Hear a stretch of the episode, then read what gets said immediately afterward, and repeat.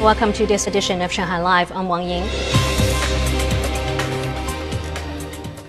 The Omicron variant poses significant risk to seniors, especially if they are unvaccinated or have other health problems.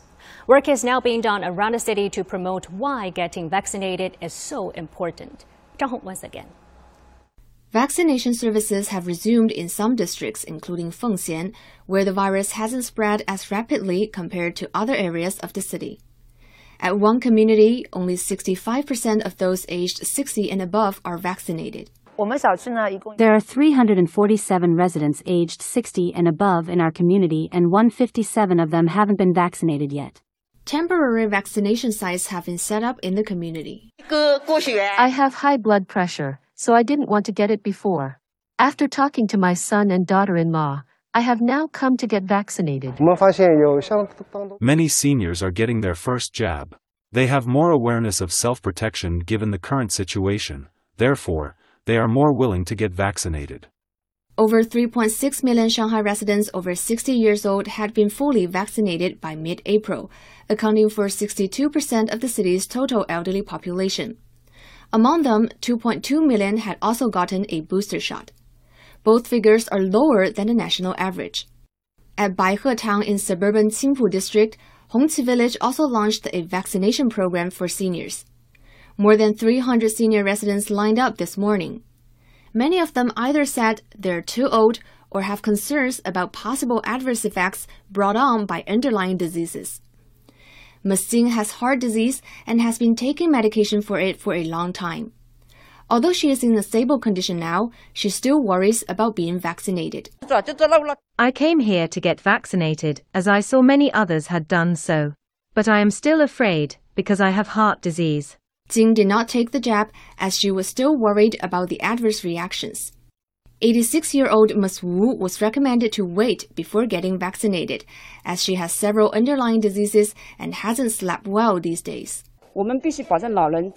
We must make sure if a senior has a chronic disease that they are in a stable and healthy state before the vaccination. This is a double protection for them. Most elderly people in the village got vaccinated following the advice of a doctor. The vaccination rate of people aged 60 and over was now around 80%, up from 65%. Zhang Hong, Shanghai Live. Ten people have been rescued and five others died after a residential structure collapsed in central China's Hunan province on April the 29th.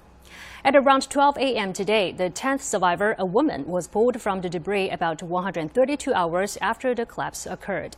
She was conscious and could even remind rescuers to not do anything that might further injure her. The rescuers have been searching for survivors for days by shouting and knocking on the debris, as well as using sniffer dogs, life detectors, and drones. The building collapse happened in Wangcheng district in the provincial capital Changsha. A total of 23 people are believed to be trapped in the rubble, and 39 others near the site are still missing. Rescue operations are still underway.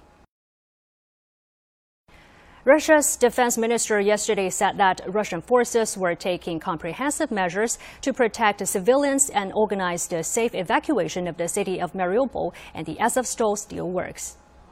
At a meeting with military officials, Defense Minister Sergei Shoigu stated that the remaining militants in the Azovstal industrial zone are securely blocked around the perimeter of the territory.